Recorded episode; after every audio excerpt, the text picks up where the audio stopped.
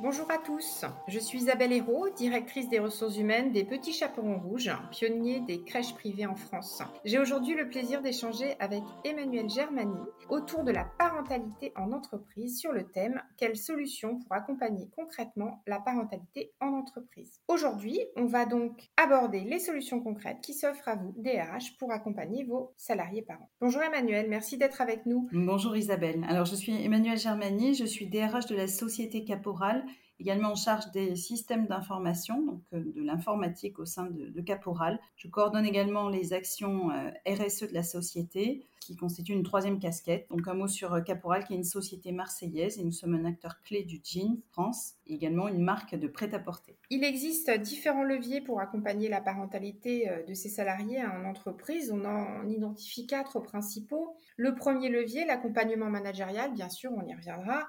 Un autre levier, l'organisation du travail. On peut aussi euh, travailler sur tout ce qui est service hein, pour faciliter le, quotidien de nos parents salariés et puis enfin euh, le soutien financier. Trois moments sont à prendre en compte dans la parentalité. Il y a tout d'abord la grossesse hein, en attendant bébé. Ensuite, euh, les différents congés parentaux, euh, le congé euh, maternité, le congé paternité et puis le congé parental.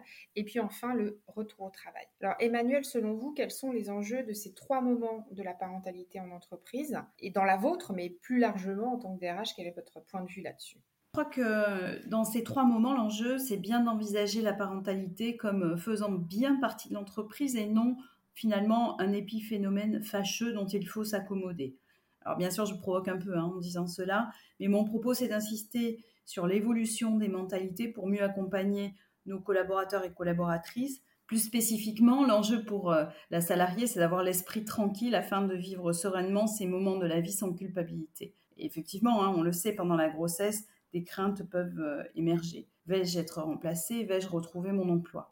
Donc c'est un moment euh, quand même difficile pour euh, nos salariés. Également, le retour au travail, c'est un moment à fort enjeu. La nécessaire réadaptation, la charge émotionnelle de laisser son enfant, et a fortiori pour le congé parental, avec une longue période, l'accompagnement doit être renforcé pour être de nouveau à l'aise dans l'environnement professionnel. Et ce, d'autant plus que parfois le retour peut s'effectuer sur un autre poste, l'entreprise ayant peut-être évolué pendant le temps de l'absence. Alors pour l'entreprise, Savoir gérer la parentalité, ces trois temps forts, sera, on le sait aujourd'hui, un gage de performance, moins d'absentéisme, plus de bien-être au travail, une disponibilité mentale au travail de meilleure qualité. Donc ça permet aussi de réduire le stress des collaborateurs parents, de retrouver aussi rapidement les bons réflexes avec moins de poids sur les épaules. Alors gérer la parentalité, ça demande d'assurer la continuité du travail avec la salariée qui est enceinte dans de bonnes conditions, ça demande d'anticiper son remplacement, mais aussi de préparer son retour à, court terme ou après un, congé plus long. Et enfin, il s'agit d'être conscient qu'une nécessaire adaptation au retour s'impose dans un esprit gagnant-gagnant. Car non, en fait, il ne s'est pas rien passé.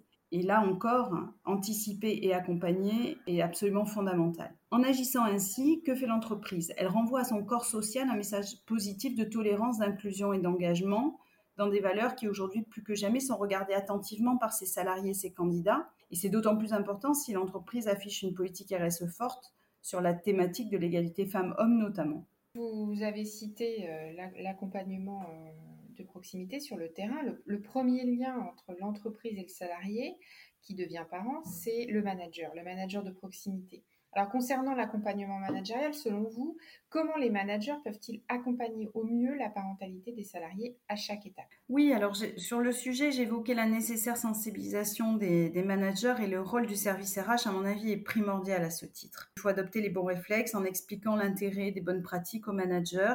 En général, ça fait sens et, euh, et ils le comprennent très bien, c'est gagnant-gagnant. Concrètement, il se passe quoi? En fait, la vie en entreprise a continué et le risque, c'est de réintégrer la collaboratrice à son retour comme avant. Mais en fait, elle a raté de nombreux épisodes. Donc, il faut l'aider à retrouver sa place, lui faire un point sur ce qui a changé, l'aider à retrouver ses marques dans la vie du service.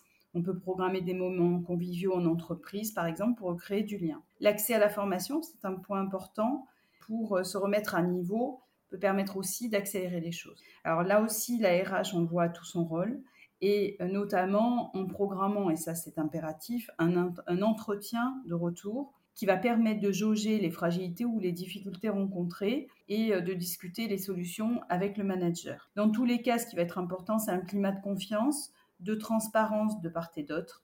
Ça permet de se réadapter plus facilement et in fine de trouver l'équilibre avec ce nouveau contexte parental. Pour le manager, il s'agit d'accepter de tenir compte de la réalité, parce que bah oui, il y a des impondérables enfants parfois, et ça, ce sera un mettre à l'actif du manager qui va marquer des points avec sa collaboratrice, mais aussi avec son équipe. C'est important aussi pour le manager de pouvoir s'exprimer, d'avoir un discours franc sur ses besoins au sein du service. Et là encore, on le voit, le dialogue ouvert, c'est la base. Enfin, dernier point, et c'est important là aussi, c'est encourager la prise du congé paternité ce qui va permettre petit à petit de rééquilibrer la charge familiale entre les hommes et les femmes. Je vais me permettre de compléter hein, ce que vous venez de dire en donnant voilà, quelques autres bonnes pratiques qu'on a identifiées donc, dans les trois moments clés hein, pendant la, la, grossesse, qui reste encore un moment euh, parfois euh, difficile pour les futures mamans. Elles ont peur de le dire, c'est comme un mal à cacher quelque part. Travailler en entreprise en tant que DRH et en tant que manager à prévenir et éliminer toutes les pratiques euh, discriminantes, notamment dans tous nos processus RH, lors des recrutements, des formations des promotions, hein, voilà, autres actions qu'on peut, qu'on peut mener, c'est sensibiliser les équipes de management à l'équité, à l'égalité entre les,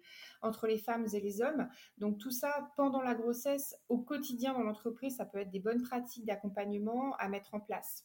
Après, concernant les congés euh, paternité-maternité, euh, vous, les avez cités, hein, notamment le congé paternité, mais déjà, qu'est-ce qu'on peut faire dans l'entreprise? C'est informer les pères et les mères des modalités d'accès et des droits relatifs à ces congés paternité et maternité qui ne sont pas toujours connus euh, de tous et dont les modalités pratiques restent voilà, parfois pour certains un peu floues. Donc les informer en amont et puis prévoir aussi des accompagnements personnalisés de ces départs en, congé, que ce soit maternité ou paternité, en encourageant les hommes à prendre leur congé paternité. Vous l'avez cité, je vous rejoins là-dessus.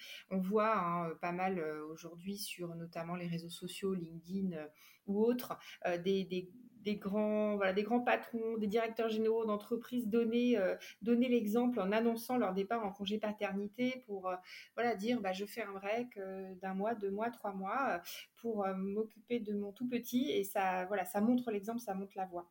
Et puis ensuite, pour un retour serein au travail, effectivement, vous l'avez dit, le manager est clé de voûte de l'équilibre des temps de vie. Donc, il doit veiller à une charge de travail et des délais raisonnables dans le quotidien, détecter voilà, des signaux faibles qui euh, indiqueraient qu'un salarié euh, de retour de congé euh, parental serait en situation de, fragilité, et puis accompagner bah, voilà, toutes, ces, différentes situations, quelque part adapter son, son management à l'individu. Emmanuel, concernant l'organisation du travail, selon vous, Comment les entreprises peuvent-elles agir pour permettre aux parents de mener leur carrière au mieux? Je pense que hum, l'entreprise doit appréhender le temps de la parentalité dans l'organisation du travail. Alors il y a des outils, hein. par exemple le télétravail qui constitue une réponse intéressante à différents moments de la vie. Faut regarder la flexibilité du travail aussi. À titre d'exemple, chez Caporal, nous y travaillons avec une flexibilité des horaires le matin, le soir. On le sait, euh, qui peuvent être source de stress pour nos collaborateurs lorsque c'est la course pour amener les enfants ou aller les chercher.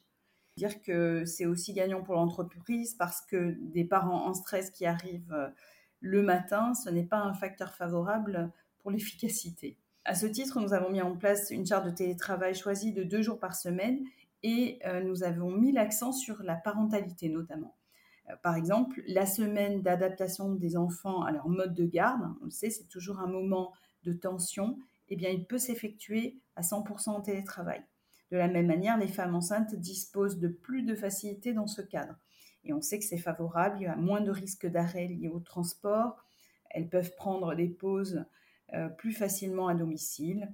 Quand il s'agit de revenir au travail, je pense qu'il y a un point important, c'est que la carrière doit se dérouler sans ralentissement et l'entreprise doit communiquer clairement sur le sujet. Ça veut dire quoi? Ça veut dire par exemple systématiser la prise en compte des salariés au retour de leur maternité pour les revues de rémunération et puis pour les promotions aussi. Concernant l'évolution professionnelle, je préconise un dialogue entre le manager et la salariée pour que l'évolution de carrière puisse répondre à la conciliation vie perso vie pro.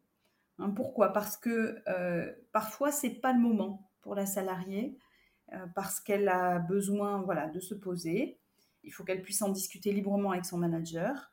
Et à contrario, certaines salariées sont prêtes à évoluer très rapidement dès leur retour.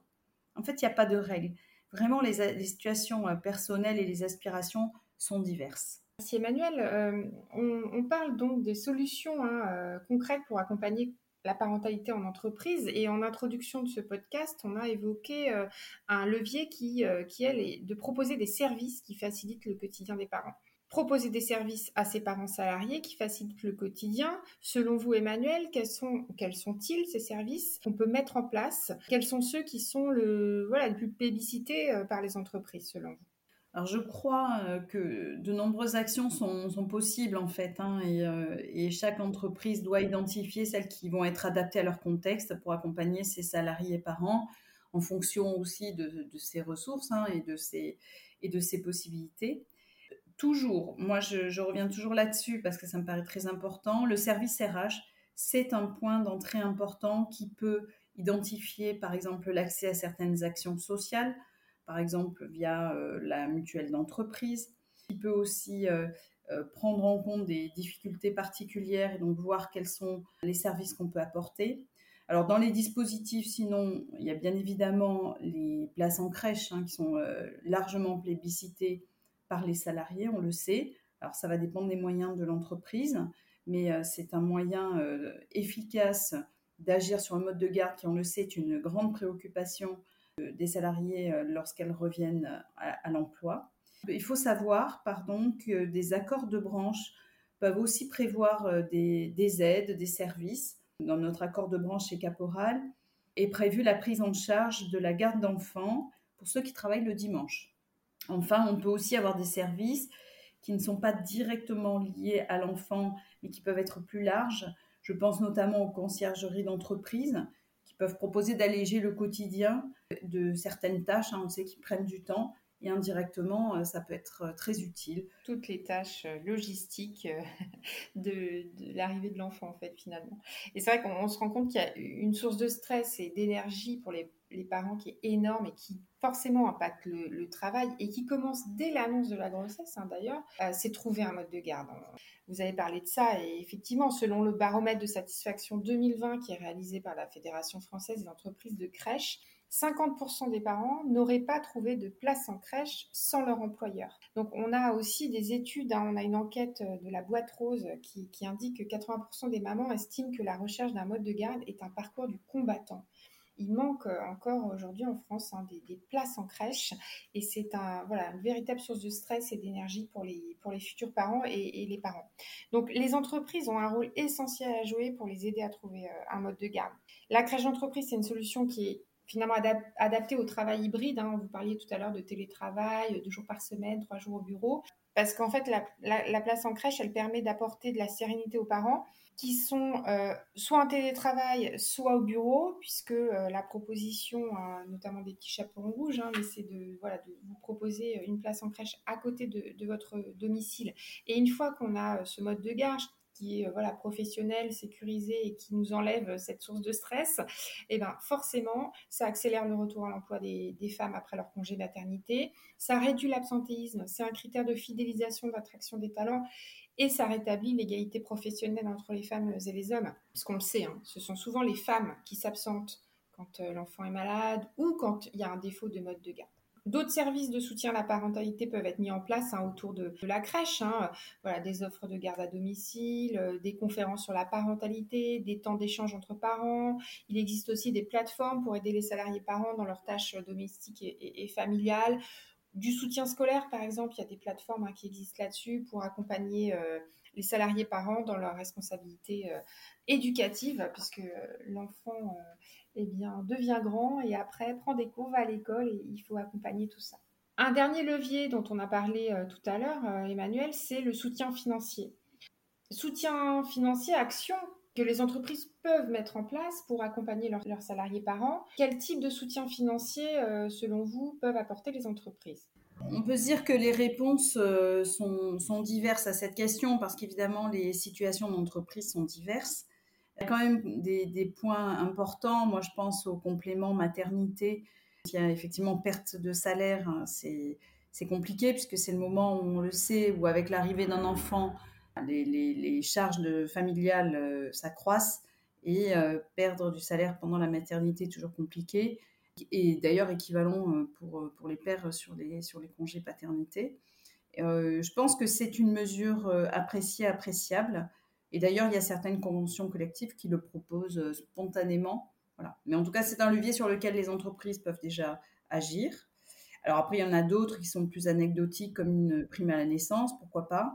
Et on peut aussi agir de manière indirecte. Je reviens sur la mutuelle, sur le choix de la complémentaire santé, euh, qui, va, euh, qui va cibler des prestations euh, en, les fléchant vers les familles. Je pense par exemple au choix de la chambre individuelle à la naissance, qui peut être proposé, c'est un exemple.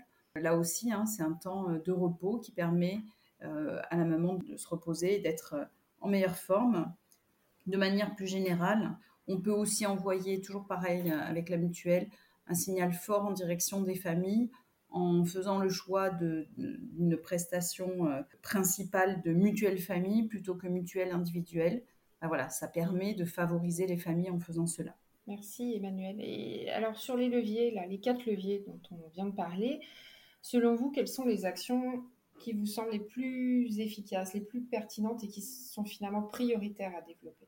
Alors c'est euh, difficile, je trouve, de répondre à cette question, euh, tellement ils sont complémentaires et, euh, et bon, bien sûr, toujours pareil, hein, adapté en fonction de l'entreprise, de, bon, de ses moyens, mais aussi de la typologie de ses salariés et puis aussi de, la culture. Je pense quand même qu'il y a, à la base, ce qui est important, c'est d'envoyer un signal fort en faveur de la parentalité. Et, et en faisant ça, c'est pas juste le dire, mais c'est aussi apporter des preuves concrètes, parce que c'est ça qui permet de faire évoluer les mentalités dans l'entreprise, d'inscrire la parentalité comme une normalité et non un incident de parcours comme parfois on peut encore le voir. Hein, voilà, mais, vraiment j'insiste, les actes sont essentiels parce que les discours seuls dans le cadre euh, d'une politique RSE ou d'une marque employeur, ça n'aurait juste aucun sens. C'est au travers des actes que le mindset général de l'entreprise peut euh, vraiment évoluer. Et euh, j'insiste, c'est aussi un peu mon dada sur euh, la sensibilisation, voire la formation des managers, parce que c'est eux qui vont être en première ligne et euh, qui vont avoir des objections, des freins, qu'il faut pouvoir accompagner dans cette politique. Et avez-vous observé d'autres bonnes pratiques dont les entreprises pourraient s'inspirer? Alors moi, je suis assez optimiste parce que je vois que les, les initiatives fleurissent en fait. Euh, je, lisais euh, dans, notamment dans le guide pratique de la parentalité en entreprise de l'Observatoire de la qualité de vie au travail. Euh, quelques exemples assez parlants, alors évidemment des grands groupes hein, qui ont, des, qui ont de bonnes pratiques, mais je pense que quelle que soit la taille de l'entreprise, on peut s'adapter. Alors par exemple, des autorisations spéciales d'absence qu'Orange accorde à ses collaborateurs et qui peuvent être doublées lorsque les collaborateurs ou les collaboratrices sont en situation monoparentale. On n'en a pas beaucoup parlé, mais on sait que ça, c'est un, la situation monoparentale est particulièrement à risque. Euh, ou encore, par exemple, le groupe Casino qui permet à ses salariés concernés de euh, demander des aménagements d'horaires temporaires, de positionner leur congé pendant les vacances scolaires, ou encore pour Cap, Capgemini de proposer un, temps partiel à 90% aménagé, donc euh, il y, a des choses comme ça qui, euh, sont de bonnes initiatives. Alors je pense que c'est aussi à, travailler en fonction de l'entreprise dans laquelle on est. Mais en tout cas, euh, on voit que les mentalités évoluent. C'est évidemment souvent les groupes qui tirent ces actions-là. Mais je pense que tout un chacun peut arriver à les mettre en place dans, son entreprise. On voit aussi beaucoup de chartes de la parentalité qui se mettent en place de l'intérêt pour le sujet. Euh, merci à tous pour votre écoute. Merci Emmanuel pour euh, cet échange fort intéressant. On, se rejoint sur euh, les, leviers d'action concrets qu'on peut mettre en place en tant que DRH dans les entreprises pour favoriser la, parentalité. vous pourrez prochainement découvrir notre troisième guide pratique sur la parentalité en entreprise qui est édité en partenariat avec l'Observatoire de la qualité du haut travail. Et merci à tous et à bientôt.